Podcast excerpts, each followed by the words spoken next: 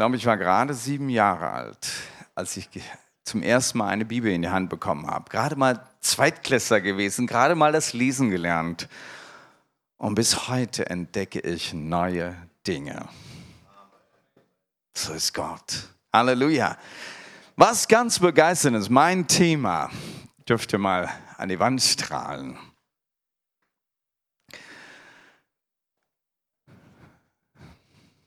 Wow, das Geheimnis. Gibt es überhaupt noch Geheimnisse, wenn man schon so lange mit Christus unterwegs ist? Gibt es Geheimnisse noch, wenn man Wegweiser gemacht hat? Gibt es Geheimnisse, wenn du den ähm, Glaubensgrundkurs gemacht hast? Oder manche sagen, nee, Bibelschule, da lernt man noch richtig viel. Und die, die in Modul 2 sind, die sagen, Mensch, hatte ich nicht gewusst, dass noch so viel gibt, dass man noch lernen kann dazu. Ja, es gibt immer wieder Neues.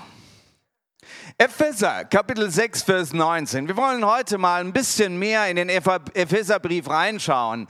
Aber es steht nicht alles im Epheserbrief drin, was Paulus sagen möchte über dieses Geheimnis. Nein, letztendlich ist es nicht das Geheimnis, von dem Paulus nur weiß. Nein, sondern jeder, der Christus kennengelernt hat, gesehen, erfahren, erlebt hat, der wird hineingetaucht in ein Geheimnis. Betet auch für mich, sagt Paulus, dass Gott mir das rechte Wort schenkt, wenn ich meinen Mund aufmache, um das Geheimnis des Evangeliums offen bekannt zu machen. Es geht um ein Geheimnis, das zu verkünden ist. Ein Geheimnis, das nicht geheim bleiben soll. Es soll nicht verborgen bleiben. Etwas, das ans Licht soll offenbart werden soll. Und jetzt schon seit 2000 Jahren. Und doch ist es zuerst mal ein Geheimnis für jeden Menschen, der geboren wird. Wie viele tausende Millionen Menschen, ja die Mehrzahl der Menschen heute, wissen dieses Geheimnis nicht. Es ist noch verborgen für sie. Und es muss verkündigt werden. Es muss verkündigt werden, dieses Geheimnis. Es muss offenbart werden. Es muss enthüllt werden. Ja, genau. Es geht um ein Geheimnis des Christus. Die Botschaft des Predigers, des Predigers des Neuen Testamentes. Jesus sagt, geht hin und predigt das Evangelium. Seid meine Zeugen. Um was geht es? Es geht um ein Geheimnis. Es geht um ein Geheimnis, das erzählt werden muss, das verkündigt werden muss. Ein Geheimnis, das die Bibel sagt, ein Geheimnis des Christus oder ein Geheimnis von Gottes Willen in Christus oder die Botschaft des Herrn.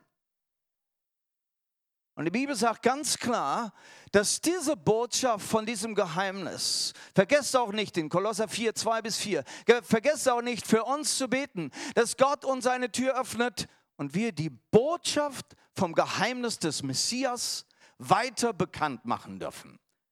Das ist die Predigt, das ist die Botschaft. Es geht um das Geheimnis des Messias von Christus.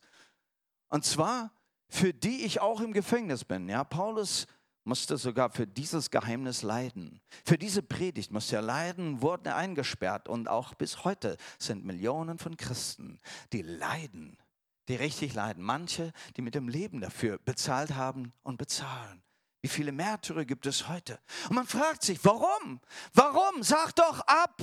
Warum musst du dafür leiden? Dieses Geheimnis ist so explosiv, es ist so wichtig, es ist so lebensverändernd, dass du bereit bist dafür dein Leben zu geben. Halleluja. Wenn das so ein wichtiges Ding ist, dass ein Leben so tief beeindrucken kann, verändern kann, dann muss es ja unheimlich wichtig sein. Wow. Und er schreibt weiter, Vers 4, betet, dass ich diese Botschaft so klar verkündige, wie ich sollte. Ganz klar und deutlich voll soll sie verkündigt werden. Kolosse 1, 26 bis 27 heißt es, es geht nämlich um das Geheimnis, das seit ewigen Zeiten und Generationen verborgen war, jetzt aber denen enthüllt wurde, die zu ihm gehören. Wow, dieses Geheimnis gibt es schon lange. Dieses gibt es schon ewig lange. Und das heißt es hier, es war von ewigen Zeiten und Generationen, es war verborgen. Man wusste, es gibt dieses Geheimnis. Die Bibel, das Alte Testament, gibt uns Einblick gleich von den Anfängen an. Aber es ist noch verhüllt. Wir wissen nicht genau was. Für wen ist das? Was beinhaltet dieses Geheimnis? Man hat eine gewisse Ahnung, aber man weiß nicht das Detail. Aber es soll enthüllt werden. Und dann kam dieser Tag, jetzt aber, so schreibt der Paulus, jetzt aber. Nun, Paulus hat gelebt, wie ihr es vorher gesehen habt, etwa 60 äh, nach Christus hat er diesen Epheserbrief geschrieben um diese Zeit, nach, nach, nach, nach der Auferstehung Jesu, dann erst kommt Paulus auf die Bildfläche. Im ersten Jahrhundert. Und er schreibt jetzt aber, ja im ersten Jahrhundert. Und mit Christus ist dieses Geheimnis enthüllt worden. Wem?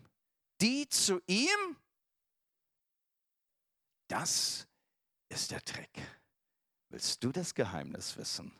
Dann steht hier der Weg dahin. Die zu ihm gehören, die zu Christus gehören. Kolosser 1, Vers 27, ihnen seinen Heiligen. Und das nennt dich Gott, wenn du Jesus Christus in dein Leben aufgenommen hast. Dann gehörst du zu den Heiligen. Warum?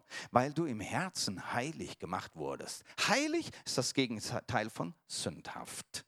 Du bist von deinen Sünden gereinigt worden. Durch das Kreuz Jesu hast du Vergebung bekommen. Dann bist du ein Heiliger. Ihnen, seinen Heiligen, wollte Gott diesen herrlichen Reichtum zeigen. Denn sein Geheimnis ist auch für die anderen Völker bestimmt. Und das ist Christus. Christus, der in euch lebt und nun auch euch die Hoffnung schenkt, an seiner Herrlichkeit teilzuhaben. Ein Geheimnis auch für die anderen Völker. Äh, wie? Für wen? Paulus war ein Jude. Jesus war ein Jude. Die ganzen Jünger und Apostel Jesu waren Juden. Die erste Gemeinde waren Juden. Für die ersten Jahrzehnte der Gemeinde wurden Judenmenschen in dieses Geheimnis vertraut, als sie Christus aufgenommen haben, an ihn geglaubt haben und ihn anfingen zu verkündigen. Und er, dieser Jude, dieser Paulus, schreibt, dieses Geheimnis ist nicht nur für die Juden, sondern für die anderen Völker. Und das war das Außergewöhnliche. Und das ist das, was den Paulus beschäftigt hat. Da sagt er, das ist das Geheimnis, das jetzt enthüllt wurde, dass dieses, diese Errettung durch Jesus, dieser Messias, auf diesen Messias, wer hat auf diesen Messias gewartet? Nur die Juden. Die Generation, äh, die, die, die Nationen wussten doch nichts von einem Messias. Noch haben sie auf ihn gewartet dass es eine Errettung Gottes gibt, dass es ewiges Leben gibt, dass es ein Volk Gottes gibt, das auf der ganzen Welt leben soll und Gottes Reich bringen und verwirklichen soll. Nein, davon wussten die Nationen nichts dann dieses Geheimnis wurde enthüllt. Halleluja. Frühere Generationen war das nicht bekannt. Er hat es aber jetzt seinen heiligen Aposteln und Propheten durch den Geist enthüllt. So, wer hatte diese Erkenntnis bekommen? Hier sagt Paulus klar, es geht um die Apostel, die Apostel Jesu Christi diesen Apostel, diese Zwölfinger, die mit Jesus gegangen sind, geschlafen haben, mit ihm gegessen haben, die den ganzen, ihr ganzes Leben dafür hingegeben haben, mit Jesus zu sein, sind eingeweiht worden in dieses wunderbare Geheimnis. Und dann der Heilige Geist, der dann kam und machte sie zu Zeugen und dann heißt es in Apostelgeschichte 1, Vers 8, und ihr sollt meine Zeugen sein, nicht nur Jerusalem, nicht nur Judäa, nicht nur Galiläa, nicht nur in ganz Israel, nein. Wohin? Und da löst sich dieses Geheimnis. Es geht auch um die Nationen. Halleluja. Für die ganze Welt ist dieses Geheimnis nicht nur für die Juden. Das wollte kein Jude annehmen. Das war selbst für die Juden, die zu Christus sich bekehrt haben, eine Sache, wo sie, ah, wie geht das? Wir sind das heilige Volk von Gott erwählt. Was haben die Heiden mit uns zu tun? Und ja, da gibt es ja die Geschichte von Petrus, der, der dann diese, diese Offenbarung hatte und, und von Gott dann hingeführt wird. Nein, geh hin, geh hin auch zu denen, die nicht Juden sind und bring ihn dieser für Evangelium. Er ging dann in das Haus des Cornelius und dort sah er, wie der Heilige Geist genauso gefallen ist wie auf sie am Tage des Pfingsten, wie auf die Juden, die an Christus gläubig wurden. Genauso ganz gleich, der Heilige Geist fällt auf sie, auch auf die, die nicht Juden sind. Halleluja! Und er musste sich dann vor den anderen äh, in Jerusalem verantworten. Herr Petrus, was hast du jetzt angestellt? Bist du verrückt? Wie geht das? Und der Petrus kann nicht was dafür. Der Heilige Geist hat was gemacht. Und das Geheimnis fing an, sich zu entfalten. Für wen ist das gedacht, dieses Geheimnis? Der Tod Jesu ist die Enthüllung des Erbgeheimnisses. Und ich nenne es jetzt ein Erbgeheimnis. Nach langem, langem Suchen zu Hause musste ich mich geschlagen geben. Ich finde das Testament meiner Mutter nicht mehr. Und in ihrem Werdegang war es so, dass sie eines Tages einfach gemeint hat, sie muss mal ein bisschen ausräumen, ein paar Sachen wegwerfen, die zu viel sind. Und ich nehme an, dass sie mitunter auch das weggeworfen hatte. Bis ich das entdeckt hatte, dass sie Dinge nicht mehr draufkriegt, dann war es schon zu spät. Dann hatte ich die coole Idee, ich rufe doch mal beim Amt an, beim Notariat, ob vielleicht sie ihr Testament hinterlegt hat, ihr letzter Wille. Tatsächlich. Sie hatte das beim Notariat hinterlegt. Und das ist jetzt im Archiv irgendwo in Berlin. Ja, sagte ich, äh, wir finden ja das nicht mehr und wir wissen nicht, was da drin steht. Ja, sie hat es mal vor Jahren, hat sie uns das mal vorgelesen. Wir haben noch so eine leichte Ahnung, was da drin stand, aber wir wissen das nicht genau. Und wer weiß, was sie wirklich beim Notariat hinterlegt hat. Jetzt sage ich, kann man da irgendwie eine Kopie davon bekommen? Nein, nein, sagen sie, das geht gar nicht. Dieses Erbgeheimnis wird erst eröffnet nach ihrem Abscheiden. Okay, muss mich geschlagen geben, muss ich warten. Erst nach ihrem Tod wird dieses Buch geöffnet. So ist es für uns ein Erbgeheimnis. Ein Erbe wartet auf uns, aber wie und was genau, keiner weiß es. Dass es ein Erbe gibt, wir haben eine Ahnung, aber keiner weiß genau. Es ist und bleibt ein Geheimnis bis zu diesem Tag. Als Jesus starb, ist ein Erbgeheimnis eröffnet worden. Gottes Erbgeheimnis für alle, die zu ihm gehören, die an ihn glauben, die Söhne Abrahams sind. Für ihnen ist ein Erbgeheimnis geöffnet worden, auch selbst für jeden Juden. Durch den Glauben an Jesus Christus, der für ihn gestorben ist, ist dieses Erbgeheimnis eröffnet worden. Halleluja. Halleluja. Denn er wollte, Epheser 1, Vers 10 bis 11, er wollte dann, wenn die richtige Zeit dafür gekommen sein würde, seinen Plan ausführen. Alles unter das Haupt von Christus zu bringen. Alles, was im Himmel und auf der Erde existiert. In Christus haben wir auch ein Erbe zugewiesen bekommen. Dazu hat er uns von Anfang an bestimmt. Ja, das war die Absicht dessen, der alles nach seinem Plan tut. Halleluja. Das war seine Absicht. Ein Erbe sollen wir bekommen. Wow. Das ist das Geheimnis. Du sollst ein Erbe bekommen. Äh, Renuka und ich, wir hatten uns heute Morgen Gedanken gemacht. Das ist ja schon krass, dachten wir. Es ist einfach egal, wie groß das Erbe ist. Wenn du der Sohn bist eines Vaters und ein Vater ein Erbe hinterlässt von Millionen, und du bist der einzige Sohn, dann gehört es alles dir. Du hast nichts dafür getan. Es ist absolut egal, wie groß das Erbe ist und möge es Milliarden sein und möge es die halbe Welt sein. Es wird alles dir gehören. Wow. Und Gott hat ein Erbe für alle, die an ihn glauben. Und das ist ein bisschen größer als unsere Erde und alles, was da drin ist. Möchtest du wissen, was da alles drin ist? Äh?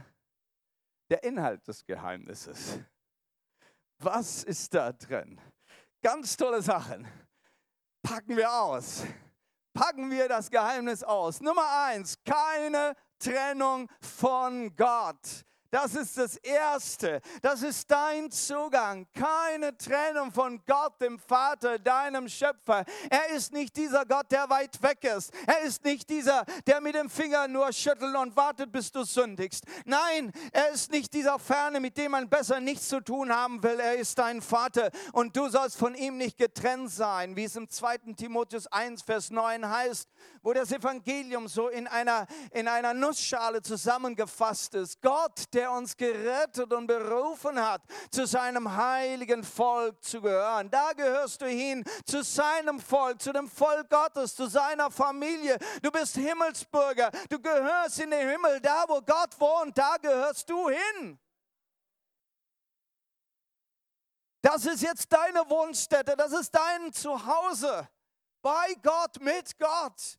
Wow, und da ist alles möglich. Ein Bibelvers, den wir heute Morgen den einen von euch bekommen hat, heißt, ich kann alles durch den, der mich mächtig macht, Christus. Ich kann alles, alles, was in Gott möglich ist. Er ist übernatürlich und so sind auch übernatürliche Dinge für dich möglich geworden. Ey, es ist einfach super.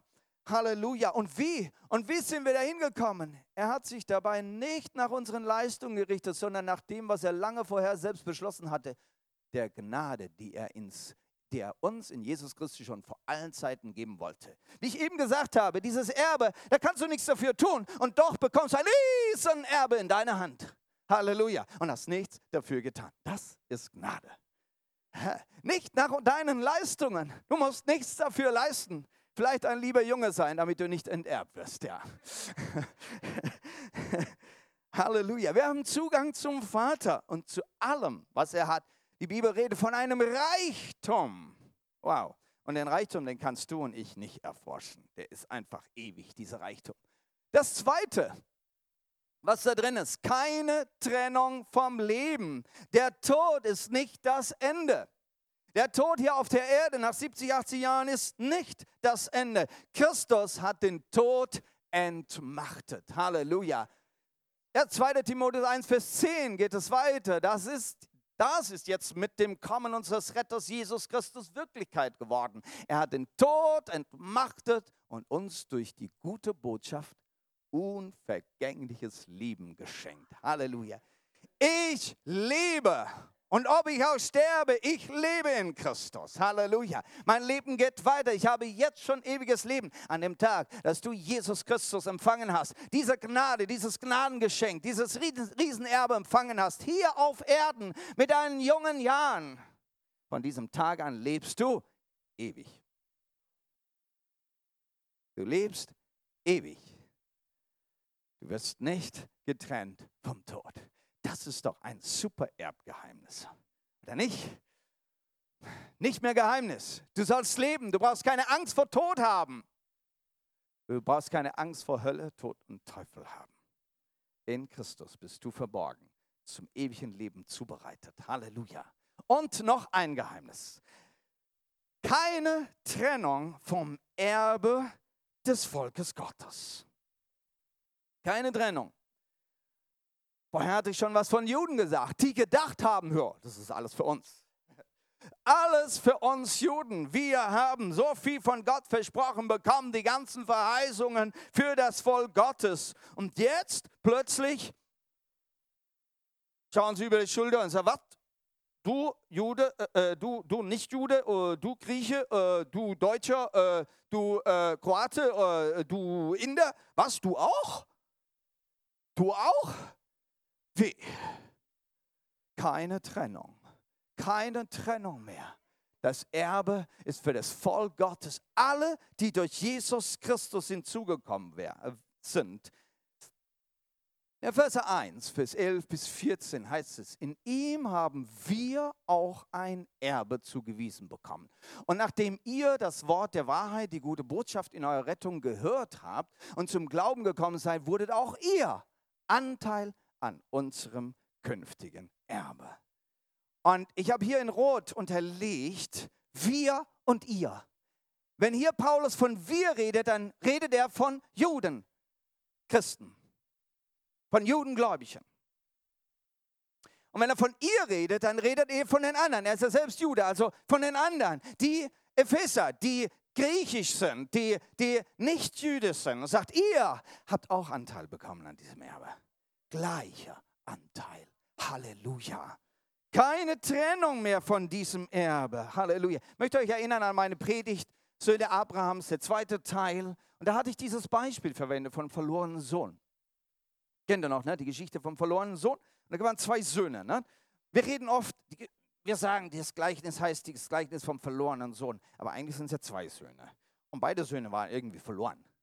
Was sie verloren hatten, ist ihr Erbe. Der eine hat sein Erbe so verprasst, dass er zurückgekommen ist zum Vater ohne irgendwas. Er hatte noch nicht einmal das Recht, das Erbe überhaupt in seinen Mund zu nehmen, überhaupt anzusprechen. Er hat es ja schon bekommen gehabt, verprasst. Er war also erblos, kein Recht, nichts. Der andere Sohn, naja, der war draußen auf dem Feld, hat gelebt, hat sich, hat sich äh, verhalten, eigentlich wie ein Arbeiter, wie ein Sklave, wie ein Diener, aber überhaupt nicht als ein Sohn. Er hat nicht begriffen, was das Erbe für ihn ist. Er hat dieses Erbe gar nicht angenommen gehabt. Und diese zwei Söhne sind Bilder. Der eine, der sein Erbe nicht angenommen hat, nicht kapiert hat. Ein Bild für die Juden. Und der andere, der überhaupt kein Recht hat, überhaupt an Erbe zu denken, das steht für die Heiden. Ein wunderbares Bild von diesem Wir und ihr. Und dann kommen sie beide zum Vater und der Vater sagt, was ich habe, das ganze Haus, mein ganzes Haus, ihr seid meine Familie, ihr seid meine Söhne. Und er nimmt sie beide hinein in das Haus. Halleluja. Beide. Halleluja. Wir haben Zugang zu allen geistlichen Segnungen. So erklärt Paulus am Anfang vom Epheserbrief dieses Erbe, dieses Geheimnis. Ja? Er sagt, alle geistlichen Segnungen. Ihr in Christus seid gesegnet mit allen geistlichen Segnungen. Jetzt kannst du drunter packen, was du willst. Da gehört viel dazu. Die Erlösung gehört dazu, dass wir überhaupt gerettet sind Hoffnung und Kraft. Lesen wir mal in Epheser 1, 18 bis 19. Ergebe euren Herzen erleuchtete Augen. Okay. Augen müssen aufgehen, damit wir dieses Geheimnis sehen können. Ja? Damit ihr seht, zu welch großartiger Hoffnung ihr euch berufen hat und damit ihr wisst, wie reich das herrliche Erbe ist, das auf euch die Heiligen wartet, damit ihr erkennt, wie überwältigend groß die Kraft ist, die in uns Gläubigen wirkt, die Kraft, die nur zu messen ist an der gewaltigen Macht. Und merkt ihr hier diese Superlative in diesem Vers? Ich habe euch gesagt, das Erbe ist riesig groß, unerforschlich groß. Schaut euch doch diese Superlative an. Großartige Hoffnung, reich und herrliches Erbe, äh, überwältigende große Kraft und so, gewaltige Macht. Das sind doch Superlative. Da habt ihr noch viel zu entdecken. Wisst ihr das? Und ich weiß nicht, ob du schon vielleicht 30, 40 Jahre mit Jesus unterwegs bist. Da gibt es noch so viel zu entdecken. Liebst du in dieser Superlative? Ja? Alles für dich. Alles für dich. Aber nur unter Christus. Christus ist das Haupt. Und nur unter Christus ist das möglich. Nur unter Christus. Nur durch Christus ist uns dieser Zugang gewährt. Halleluja. Finde dich in Christus. Jesus sagt, bleib in mir und ich in dir und du wirst viel Frucht bringen. Halleluja. Haben wir noch ein Geheimnis? Wir haben noch mal noch eins keine Trennung von Menschengruppen in der Gemeinde. Auch das ist für den Paulus ein Riesenpunkt. Ein Riesenpunkt. keine Trennung mehr. Wir sind alle Teilhaber von der Verheißung Gottes. Und so kann er dann ausdrücken in Epheser 2, 15, 14 bis 15. Denn er selbst ist unser Friede, das ist Christus. Das ist unser Friede. Was bedeutet hier Friede für uns? Er, der aus beiden eine Einheit gemacht und durch sein körperliches Sterben wieder den Tod, ne? Tod ist ja die Enthüllung des, des Erbgeheimnisses. Durch sein körperliches Sterben hat er die Mauer der Feindschaft niedergebrochen.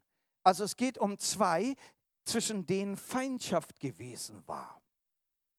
Vers 15. Dadurch hat er das Gesetz mit seinen Vorschriften und Geboten beseitigt. Gesetz und Vorschriften haben die Menschen voneinander getrennt, ziehen Grenzen, ziehen Mauern. Das ist richtig, du bist falsch. Und dann, um zwischen Juden und Nichtjuden Frieden zu stiften. Ja, um die beiden in seiner Person zu dem einen neuen Menschen zu formen. Einen neuen Menschen. Halleluja.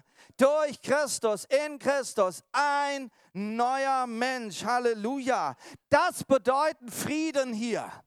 Das bedeutet Frieden. Nicht nur Waffenstillstand. Waffenstillstand ist kein Frieden sondern wenn die Mauer weg ist, wenn es keine Feindschaft mehr gibt, wenn wir in einem Boot miteinander sind, wenn wir miteinander uns als Familie verstehen, wenn wir gemeinsam zum Vater gehen können.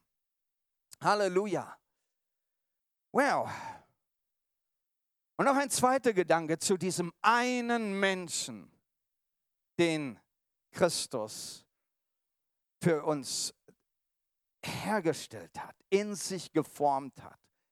Gehen wir zum Galater, Kapitel 3, Vers 27. Denn ihr alle, die ihr auf Christus getauft wurdet, habt euch mit Christus begleitet. Nächste Woche haben wir Taufe und ein paar äh, von euch lassen sich taufen. Richtig begeisternd. Und äh, für diese Taufe tun wir eines, recht symbolisch. Ihr werdet, ihr kriegt alle so ein, so, so, so ein weißes Kleid da, so weiße Klamotten angezogen, ja. Und es ist symbolisch, einfach für diese Bekleidung mit Christus. Bekleidung mit Gerechtigkeit Gottes, Heiligkeit, Reinheit. Bekleidung mit Christus und plötzlich seht ihr alle gleich aus. Und wenn so ein Afrikaner oder so ein Inder so an dem Tag dann zum ersten Mal da ist, der kann eure Gesichter dann auch nicht auseinanderhalten. Ne? Das sieht dann nur weiße Gesichter und denkt, oh, die sehen ja alle gleich aus. Es geht dir genauso, wenn du nach Afrika gehst, oder? oder die sehen zuerst mal alle gleich aus. Sind sie aber nicht. Ja, alle gleich. Wir sind Christus Begleitete. Das Wort Christ gibt es ja eigentlich in den ersten Tagen der Gemeinde Jesu gar nicht. das kam erst später auf. Ja, hier ist ein anderes Wort für uns. Ja, Christen, na gut, es gibt viele, die sich Christen nennen, aber gar nicht nach Christus leben. Es gibt auch Namenschristen und so. Aber hier gibt es einen biblischen Ausdruck für dich. Ich bin ein Christusbekleideter. Hört sich vielleicht nicht so schön an. Ich gebe es zu. Aber ich bin ein Christusbekleideter. Halleluja. Und so werden wir eins. Durch unsere Taufe in Christus. Wir sind jetzt alle Söhne Abrahams. Schaut doch, äh, Vers 29 in äh, Galater 3. Wenn ihr aber Christus gehört, seid ihr Abrahams Nachkommen und habt Anspruch auf das zugesagte Erbe. Schon wieder Erbe. Ihr seht, der Paulus, der hat es immer wieder von diesem Geheimnis und von diesem Erbe. Das kommt immer wieder vor. Ja, auch die Abrahams Nachkommen. Ihr gehört jetzt dazu. Ihr seid eins, eine Familie. Und dann noch eins.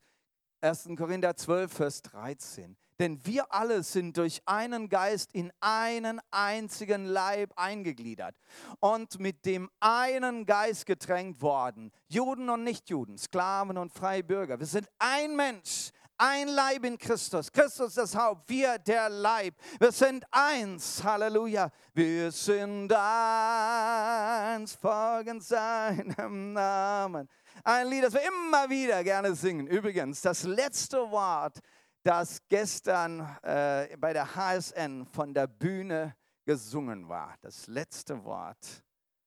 Eins. Wir sind eins. Wir sind eins.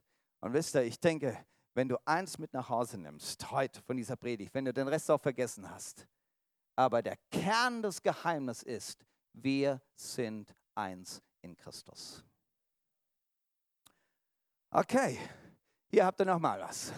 Was ist also das Geheimnis? Das Erbe vereint alle, die in Christus sind. Ja? Und bemerke dabei, wir sind nicht alle gleich, sondern gleichwertig und gleichberechtigt.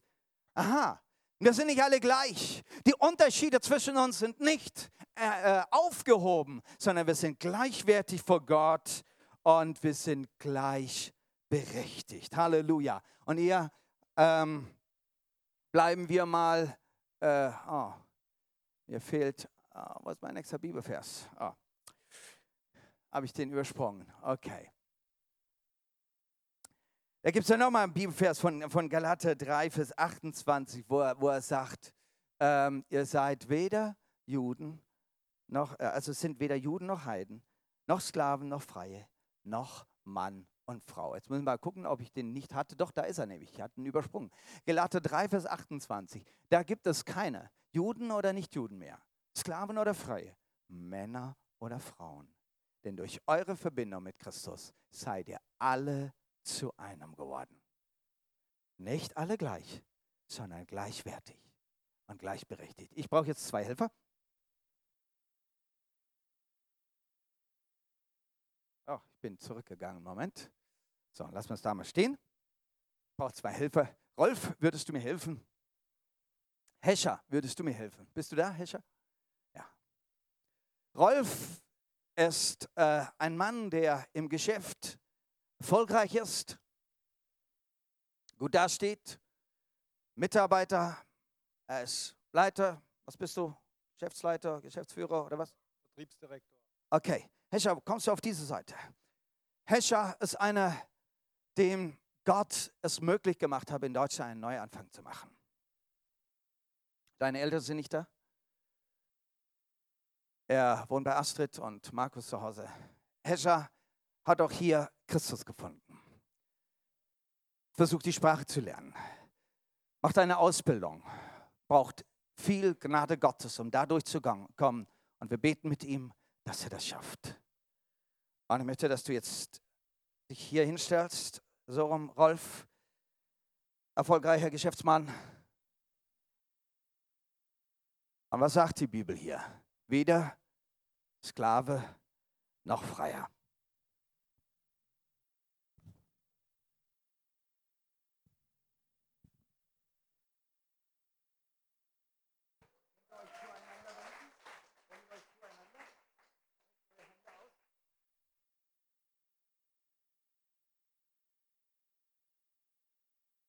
Gleichwertig. Das Erbe gehört euch beide. Dürft euch gegenseitig ins Gesicht schauen.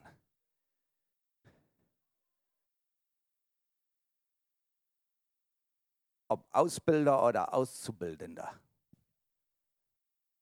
Ob Chef oder Angestellter.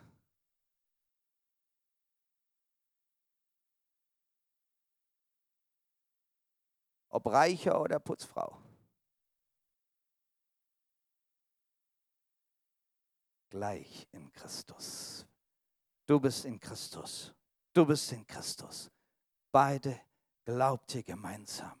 Das Erbe und alles, was da drin ist, das ganze Geheimnis, teilt ihr miteinander. Halleluja. Vielen Dank.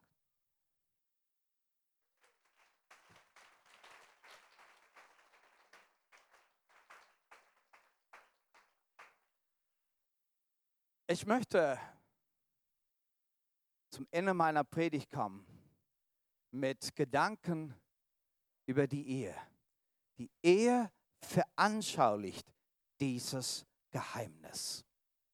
Da heißt es in Epheser 5, 31 bis 33, darum wird ein Mann seinem Vater und seiner Mutter verlassen und sich mit seiner Frau verbinden. Und die zwei werden völlig eins sein.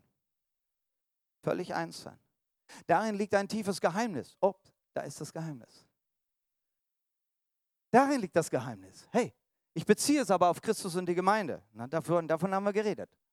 Für euch gilt jedenfalls jeder Liebe seine Frau und so wie sich selbst.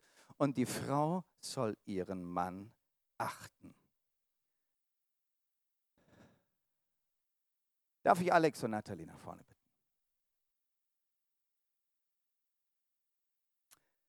Stellt euch genauso auf wie gerade diese zwei. Dürft euch einander gegenüberstellen. Es gibt ein Geheimnis in 1. Petrus 3, Vers 7.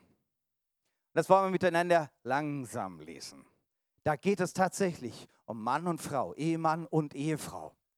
Und hier die Anweisung für Ehemänner. Entsprechend gilt für euch Männer, zeigt euch im Zusammenleben mit euren Frauen verständnisvoll und nehmt auf ihre von Natur aus schwächere Konstitution Rücksicht. Sie sind ja durch Gottes Gnade Erben des ewigen Lebens. Sie genauso wie er. Respektiert und achtet sie also, damit der Erhörung eurer Gebete nichts im Weg steht. Sie ist auch Erbe, du auch Erbe, sie auch Erbe und ihr seid gleich Erben miteinander. Ich habe für Jahre nicht verstanden, warum der Paulus an dieser Stelle dieses Wort Erbe reinschreibt. Was hat es in dieser Bibelstelle zu tun? Was gehört dieses Erbe in eine Ehe rein? Ich habe es nicht kapiert. Heute verstehe ich es.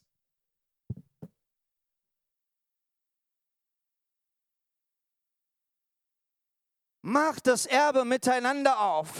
Das Geheimnis müsst ihr miteinander genießen. Und wisst ihr, was der Zugang ist zu diesem Geheimnis?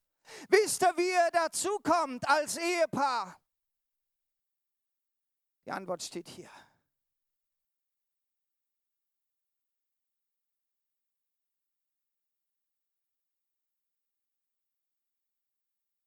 Der Zugang zu diesem Erbgeheimnis ist das gemeinsame Gebet.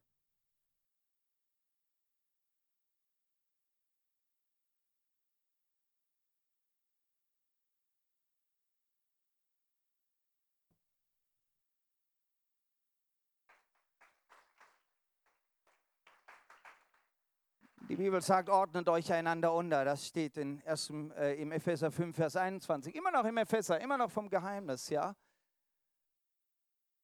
Philippa 2, Vers 2 bis 4 redet er davon, ja, sich einander höher zu achten als sich selbst. Das ist nicht nur ein, das ist ein Bibelvers auch für die ganze Gemeinde, aber das, das, das Trainingsfeld, das Übungsfeld dieses Bibelverses, sich einander höher zu achten, für das andere wohl zu achten, das Übungsfeld ist die Ehe. Sie, sich einander unterordnen. Somit fängt Paulus die Rede über die Ehe an. Sich einander unterzuordnen, sich einander zu lieben, sich einander wertzuschätzen, sich einander höher zu achten. Und nur so kommt ihr an das Innere dieses Geheimnisses, des Geheimnisses für eure Ehe, dieses Erbe für eure, dieser Reichtum für eure Ehe. Und der Zugang ist durch Gebet. Denn im Gebet treffen wir uns, nicht nur physisch, nicht nur seelisch, im Gebet treffen wir uns geistlich. Und wisst ihr, die Ehe, das ist ein Einsein in höchster Form. Und wenn ihr das nicht erleben könnt, wie könnt ihr dann eins sein auf irgendeiner anderen Form mit der Gemeinde Jesu erleben?